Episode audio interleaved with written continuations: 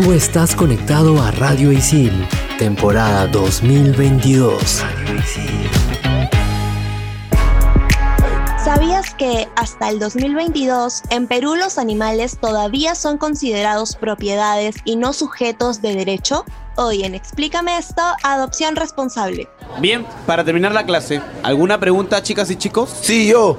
¿Es mejor el vacío de la vida o la vida eterna después de la muerte? Ajá. Yo tengo otra. ¿Vivimos en un sistema económico y social de esclavitud moderna? Ok. Si existen las realidades paralelas, ¿cómo sabemos si estamos en la realidad o la paralela? Ya. Mm. Y cuando quieres dejar de pensar en algo, ¿estás pensando en dejar de pensar en algo? ¿Qué? ¿Qué? Bueno, estoy seguro que para todo esto hay una explicación. ¿O no? Aquí empieza. Explícame esto por Radio Isil.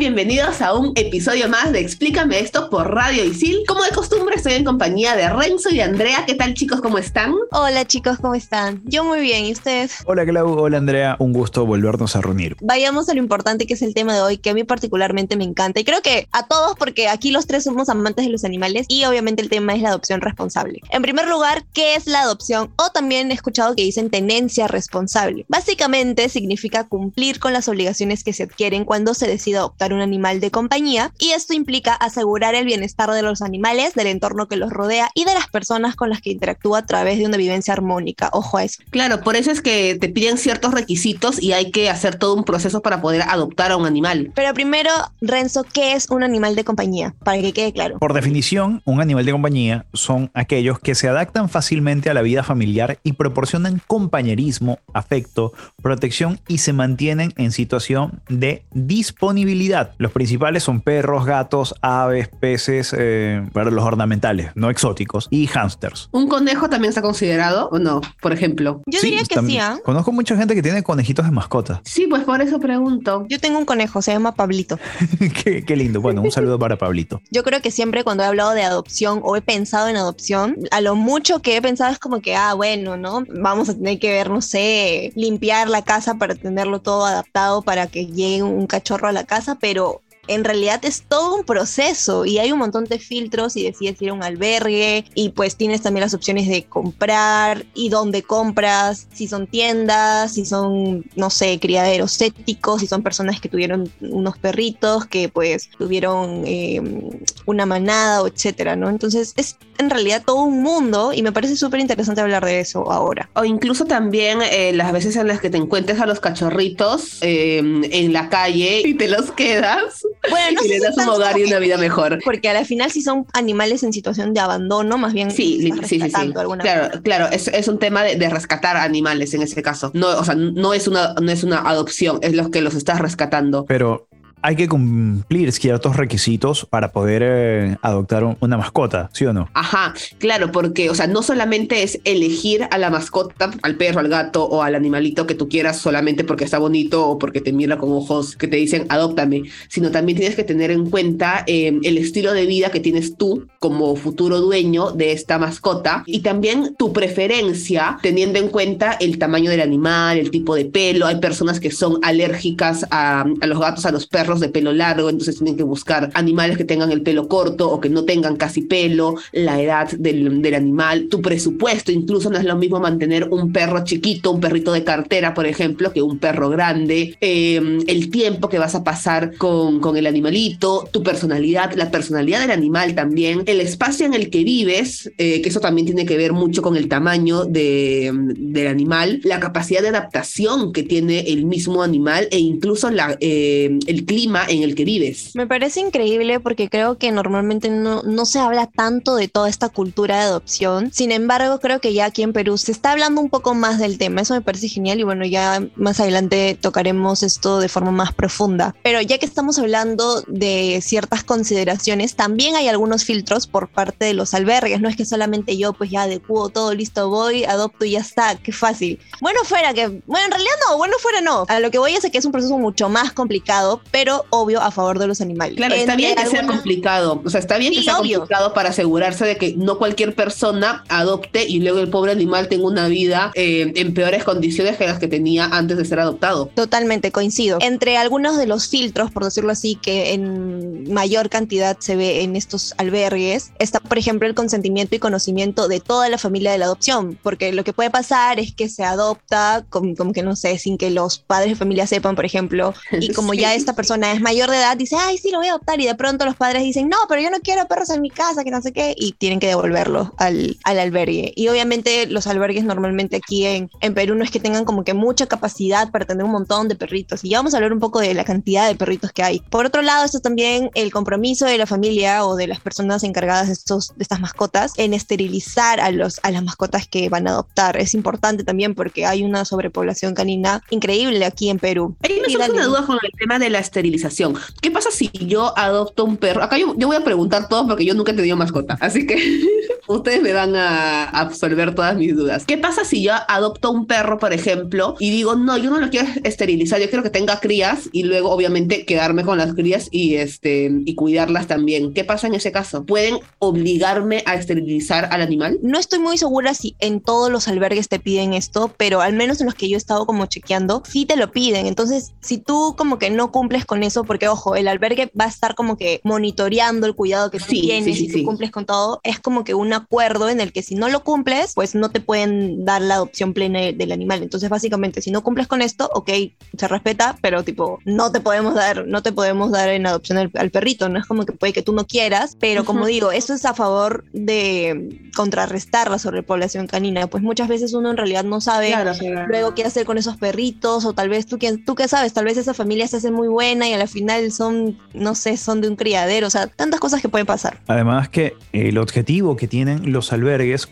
al hacerte firmar este compromiso de esterilización es romper la cadena de abandono. Los albergues pueden encontrarse una perrita con su camada de 6 o 8 cachorros y los van separando en casa. Entonces imagínate, una persona que, digamos, se harta del perro muy rápido al año y lo vuelve a abandonar, lo que está haciendo es dar mayor probabilidad a que tengamos una nueva camada de ocho cachorros abandonados que tengan que alguno no sobreviva y se siga aumentando la sobrepoblación de perros que hay actualmente. Por lo menos en mi caso particular sí mm, me pidieron que a los seis meses pues mm, esterilizara a mi perrito, digamos que tengo un poco de, de sentimiento porque dices, oye, sí, me gustaría que en un futuro tuviese sus crías, es muy lindo mi perrito y todo lo demás, pero también hay que tener en cuenta que se hace muy fácil el que mucha gente termine accediendo a, esta, a este compromiso. ¿Por qué? Simplemente porque los perros mestizos tienen muy poca probabilidad de procrearse para generar una nueva raza, vamos a decirlo así. No es lo mismo, bueno, yo quiero cruzar mi husky con Claro, claro, claro. tu, chusquito. Suena mal decir chusquito, ¿no? Pero digamos es lo que, es lo que la gente piensa. Mestizo. Entonces, digamos que la gente dice, bueno, ya, sí, no lo voy a reproducir con nadie. Listo, se acabó. Es muy diferente cuando compras una mascota. Ya es un perro de raza o en una tienda que por lo general es- tiene cierto grado de, entre comillas, pureza racial, porque es un perro, quiero que sea un golden, quiero que sea un labrador, quiero que sea un bulldog francés, etc, etc. Entonces como que la gente sabe que o lo puede esterilizar por X o por Y razón, o digamos que en un futuro diga, oye, sí me gustaría tenerlo, una tengo una casa bastante grande, pero lo que poca gente sabe es que en realidad al esterilizar al perro le estás aumentando sus años de vida, le estás dando una mayor calidad de vida, porque la esterilización previene en un 70% o más el cáncer de testículos o el cáncer de próstata a los perros machos. En el caso de la esterilización de hembras y machos es muy distinta, porque solamente los machos es quitar algo, no es tan invasiva la cirugía de esterilización, en cambio el de las hembras sí, y la recuperación tiende a ser más prolongada. Esto Sí, obviamente sí, sí, va a variar de cada organismo. Claro, o sea, al final cada caso es único y también, este, también es única cada decisión de adoptar o comprar, que es justamente de lo que vamos a hablar en el siguiente bloque. Así que quédense aquí en Explícame esto por Radio Isil en este programa dedicado a la adopción responsable. Explícame esto por Radio Isil.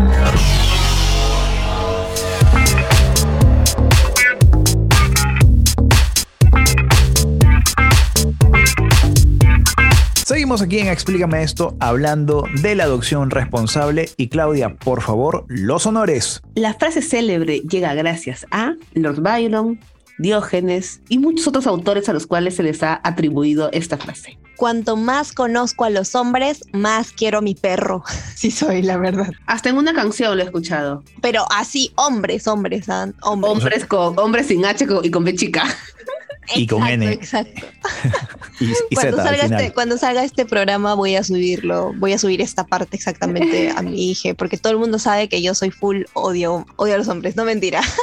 ya, continuemos, por favor. Bueno, yo creo que lo que podemos rescatar de la frase célebre es que siempre se ha dicho eso, que el perro es el mejor amigo del hombre. Hombre en el sentido de ser humano. El detalle está que, los, mm, que las mascotas, por lo menos los perros, son seres que te demuestran eh, lealtad, siempre están contigo. Se forma un vínculo bastante fuerte. Si tú estás sentado en tu escritorio, ellos están a tu lado. Si tú te paras a la cocina, van contigo. Están pendientes de lo que tú haces y no por dependencia. Es una forma de decirte, estoy agradecido contigo y voy a estar a tu lado. Es muy lindo, de verdad. Yo quería decir que no sé si te ha pasado a ti, Renzo, no sé si antes has tenido mascotas antes de- del bebé que tienes ahora, pero yo, por ejemplo, solamente he tenido a, a mi perrita actual. Y antes de eso, pese a que yo era chiquita, estoy segura de que no había conocido una forma de amor tan puro como el que tengo con, con Greta y con y tipo el que siento que ella tiene por mí.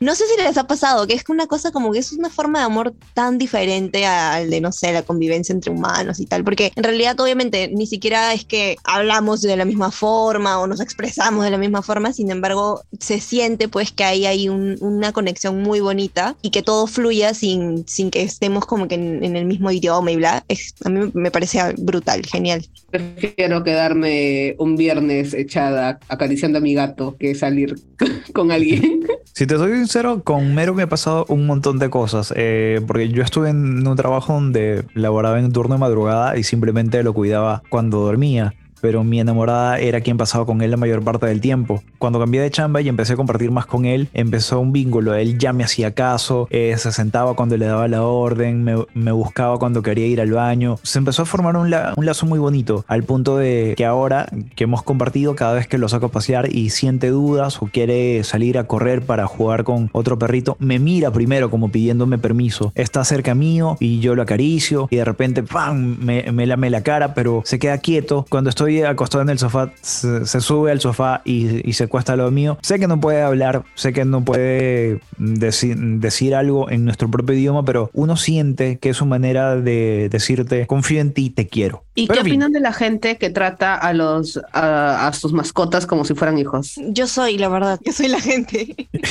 yo en grados mínimos, de verdad. Yo, en grados mínimos. O sea, no sé si lo- la trato como mi hija, pero mm, no la trato como si fuera simplemente como que un ser inferior a mí, ¿sabes? O sea, nadie está hablando de que sea un ser inferior a ti. O sea, o sea, ha- hablo realmente de la gente que, o sea, que literalmente trata a sus mascotas como si fueran sus hijos. O sea, hay límites, creo. Por ejemplo, cuando veo que, que les ponen como que ropa súper incómodas o medias, botitas, eso sí me parece que es un límite porque creo que debemos de entender que así amemos a nuestras mascotas y tratemos de darle como que, obviamente, la mejor calidad de vida, que eso me parece genial y es lo mínimo vital que todo dueño debe hacer. Tenemos que entender que los animales, los perros, los gatos, tienen una conducta diferente a la del ser humano, un comportamiento distinto. Entonces, Son seres eso- autónomos también. Exacto, obviamente, por- y también hay que conocer que tienen una anatomía diferente. Por ejemplo, lo de las botitas me parece una tontería, a ellos les incomoda, no les gusta. Vayan a cualquier veterinario o especialista y les va a decir, no les pongan eso. Y aparte de que te, hay que considerar lo siguiente, entiendo que puede haber un punto de humanización debido al cariño o el sentimiento que una persona pueda, pueda expresar hacia su mascota, pero muchas veces ese sentimiento te nula la vista y te hace olvidar algo muy importante. Ellos, como seres vivos, tienen su propio lenguaje, tienen una manera de comunicarse muy distinta a la tuya. Cuando a veces un perro se sienta contigo y te ve todo alterado y te mueve la pata, no te está pidiendo comida, es su manera de decir cálmate. Si de repente tú estás muy cerca de él y te gruñe, no es que el perro está molesto, es que has invadido su espacio personal de manera tan abrupta sin que él se lo espere y no te está diciendo te voy a morder, simplemente te está diciendo aléjate. Hay varias maneras de que un perro se comunique que nosotros asociamos a sentimientos humanos. ¿Por qué? Porque no nos hemos detenido lo suficiente para observar su comportamiento. Gracias a que ahora el mundo está más globalizado que antes, con la internet entre el 2.0 y el 3.0, hay redes sociales de mm, especialistas en adiestramiento canino, en comunicación perruna. Bueno, por lo menos a mí me ha servido bastante para entender cómo, cómo llevarme mejor o cómo comunicarme mejor con, con mi mascota. La otra vez estuve escuchando un podcast eh, de, unas argentinas que la, la invitaron a, a una persona, no recuerdo su nombre, y la señora decía de que ella podía comunicarse con los animales a través de imágenes mentales. O sea, y hablaba de que justamente eh, hacía terapia con caballos y demás, y que, y que lo que ella hacía era intervenciones donde las personas la llamaban y le decían como que, eh, no sé, por ejemplo, eh, bueno, contaban el caso de, de, de, una, de una de las chicas que decía, eh, mi gata se empezó a enfermar y no sé qué, que esto, que el otro, entonces, eh, y justo llegó como que otro gato, como que a su vida, y la flaca no sabía qué hacer, no sabía si dejarla a la gata con la mamá o no sé qué, y viene esta señora y se comunica con la gata, y al final como que la gata le muestra de que sí, o sea, de que como que su tiempo de permanencia con la chica había acabado y que a partir de ahora iba a vivir con la mamá. O sea, es una, es una cosa locaza, locaza, locaza, locaza. Creo que toda persona que tiene una mascota debería principalmente tener como prioridad el bienestar y la protección de ese animal. Y en nuestro país tenemos la ley de protección y bienestar animal, la ley número 3047, que habla sobre la tenencia de animales y se menciona que debe ser la persona que está a cargo un animal debe ser mayor de edad y con plena capacidad de ejercicio. Además, la persona que está buscando esta tenencia del animal debe cumplir con ciertas condiciones, como son el tema de tener un ambiente adecuado y condiciones mínimas sanitarias que permitan el libre comportamiento de la especie, sea gato, perro o el tipo de animal que esté eh, que se esté adoptando según su naturaleza, ¿no?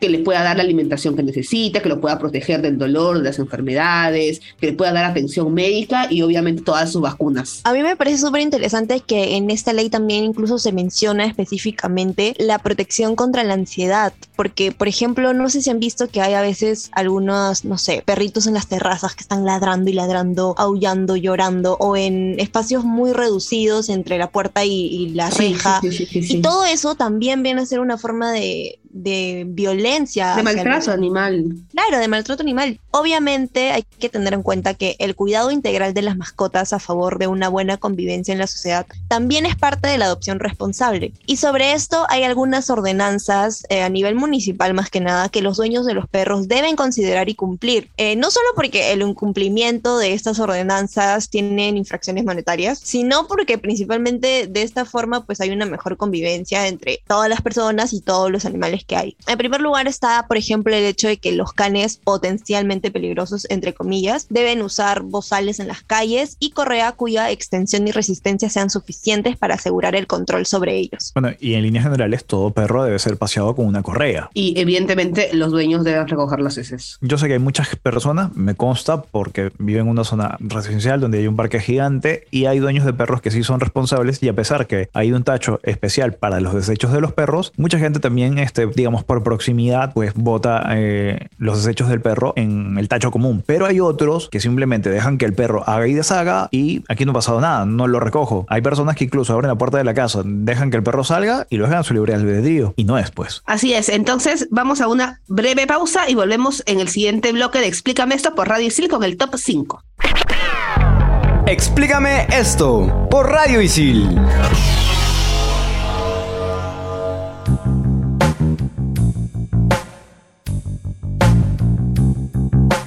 Llegó mi momento preferido del programa y es el top 5, chicos. Sorpréndanme, por favor. Así es, nuestro top 5 del día de hoy es sobre los beneficios en la salud que da adoptar una mascota. Obviamente esto de acuerdo al NIH, que son los Institutos Nacionales de Salud, que son parte del Departamento de Salud y Servicios Humanos de los Estados Unidos. Top 5. Top 5. Top número 5. Previene alergias. Estudios recientes sugieren que la exposición temprana de las mascotas pueden ayudar a proteger a los niños pequeños del desarrollo de alergias y asma. Pero para las personas que son alérgicas a ciertos animales, tener mascotas en el hogar puede hacer más daño que bien. Top número 4. Apoyo y asistencia. Hay perros de terapia que ayudan a las personas con diversas discapacidades a realizar sus actividades cotidianas, reduciendo así en gran medida su dependencia de los demás. Y ojo que eso también crea un vínculo bien especial entre el dueño y la mascota. Es bastante bonito. Justo estuve leyendo bastante sobre los perros de terapia, porque creo que se habla mucho más de los perros lazarillos que todos conocemos, pero no de los perros de terapia. Entonces me parece que es bastante interesante también conocer porque es un, un apoyo bien importante para muchísimas personas. Top número 3. Reducción de estrés, ansiedad y depresión. La interacción con los animales disminuye el cortisol y brinda apoyo emocional. Además, mejora los estados de ánimo de las personas. Si en algún momento alguien viaja en avión y no quiere mandar su mascota a bodega, la puede llevar en el, en, en el mismo asiento del avión presentando un certificado médico de un psicólogo, de un psiquiatra, indicando de que justamente este perro eh, no es precisamente un perro de terapia, pero que el estar separado de la mascota le genera a la persona estrés, ansiedad, depresión, etcétera, y que por eso debe viajar junto con él eh, en el asiento del costado. Top número 2. Mejora el sistema cardiovascular. El contacto con los animales disminuye la presión arterial, niveles de colesterol y los niveles de triglicéridos, los cuales tienen efectos notables en el sistema cardiovascular. Y aparte, salir a caminar con tu perro, si sea una hora al día, trae beneficios. Número 1. Mejor manejo de la diabetes. Un estudio reciente mostró que el cuidado de los peces fue favorable para que los adolescentes con diabetes manejen mejor su enfermedad. Los investigadores hicieron que un grupo de adolescentes con diabetes tipo 1 atendieran un pez mascota dos veces al día alimentándolo y controlando los niveles de agua. La rutina de cuidado también incluyó cambiar el agua del tanque cada semana. Esto se conjugó con la revisión de los registros de glucosa en la sangre de los niños junto con los padres. No sé si ustedes sabían esto, pero a mí me sorprendió mucho porque creo que normalmente cuando pensamos en beneficios de tener mascotas, lo que a lo mucho pensamos es, no sé, también en el gato, ¿no? Pero lo principal creo que siempre son los perros y de pronto viene esta investigación a hablar de un beneficio de tener un pez. A mí me, me voló la cabeza, la verdad. Bueno, por último, yo, ya que estamos con los datos, puedo contarles que también según eh, los NIH se están realizando bastantes investigaciones sobre de qué manera los animales pueden influir en el desarrollo infantil y exactamente están estudiando las interacciones de animales con niños que tienen autismo, trastorno por déficit de atención, con hiperactividad, entre otros. Sí, o sea, y si bien es cierto, recién se, o sea, no es tanto como que recién se está investigando y se está reinvestigando desde hace algunos años, no hay tanta información al respecto, eso es cierto, pero sí hay, hay resultados muy concluyentes de justamente los beneficios que traen a los niños que tienen estas, estos diversos trastornos, no solamente la compañía de una mascota, sino, también el cuidar a la mascota. En verdad, la relación que puede tener una mascota con un niño mm, si es bien guiada, puede ser bastante hermosa. Sí, yo coincido con Claudia que mucho tiene que ver el hecho de cuidar a, a, otro ser vivo, ¿no? Y de manera general, para todas las personas funciona esto, creo. El hecho de convivir con un ser vivo, eh, conocerlo, ¿no? Aprender a intentar comunicarte de cierta forma o entender cuál es su lenguaje. Eh, no sé, siento que todo esto, tener la responsabilidad de, no sé, atender sus necesidades, empiezan a crecer muchos valores que tal vez antes no conocías en cierta intensidad, porque como digo, tener una mascota es tener una empatía, un, incluso un nivel de tolerancia diferente, porque obviamente estamos hablando de un ser vivo diferente al ser humano. Entonces a mí me, a mí me parece genial en realidad. Por eso todos deberíamos tener perritos, gatitos, no sé, lo que quieran, pero todos tengan mascotas, por favor. Eh, o sea, sí, y es este um, una cosa que a mí me parece recontra interesante y que lo veo ahora con, con Snarf, con el gato, es este, o sea, poder ver realmente eh, cómo actúa, las decisiones que toman. O sea, los, los, animales toman decisiones. Los animales son seres pensantes, son seres inteligentes que toman sus propias decisiones, son autónomos. Entonces, a mí me parece fascinante ver cómo el gato en algún momento decide estar en un lado, en otro momento decide hacer otra cosa, en otro momento decide salir, en otro momento decide dormir. O sea, es, es muy chévere poder, poder ver eso e incluso también poder analizar algunos comportamientos que tiene el gato y poder extrapolarlos también a los comportamientos que tiene uno como persona y también cuestionarse, ¿no? O sea, el gato actúa, o el perro, la mascota que tengas, actúa de tal forma en ciertas circunstancias. ¿Cómo actúo yo en estas circunstancias? ¿Qué comportamientos eh, del gato, del perro, de, de la mascota eh, son interesantes, puedo incorporar, son beneficiosos, etcétera? Eso, eso me, me parece bastante paja. Bueno, ya para concluir, aquellas personas que tengan ganas de adoptar una mascota, recuerden, No es simplemente es un es tener el perro y ya. No te va a obedecer a las primeras. Tienes que No, dedicarle jamás. tiempo y más tiempo. Es una relación, es un vínculo interpersonal, técnicamente. Literalmente, no solamente es tiempo, es tiempo, espacio, energía, contacto, o sea, es todo. Entendimiento, comprensión, paciencia. Y reitero que obviamente, como, como dijo Claudia, si tienen la capacidad y las habilidades y el tiempo, la energía y todo lo necesario para adoptar, adopten, porque definitivamente va a ser la mejor decisión, pero deben de estar seguros al 100% de que van a poder cumplir con esa responsabilidad. Exacto. Y aunque nadie nos prepara para tener una mascota, actualmente, como dijimos en los bloques anteriores, hay mucha gente en internet que se dedica a dar consejos a especialistas en comportamiento de perros, de gatos, que te pueden ayudar muchísimo. Dedícale tiempo, dedícale bastante emoción, dedícale mucho cariño a esa mascota que llega a tu hogar, porque ellos te lo van a agradecer de muchísimas maneras, así sea acostándose a dormir a tus pies o simplemente levantándote la patita para que lo saques al parque. Yo creo que podemos dar por terminada la sesión y será bueno vernos en un próximo programa. Quizás no tan feeling como este. Chao, chao, nos vemos. Chau. Bye. Tú estás conectado a Radio Isil, temporada 2022. Radio Isil.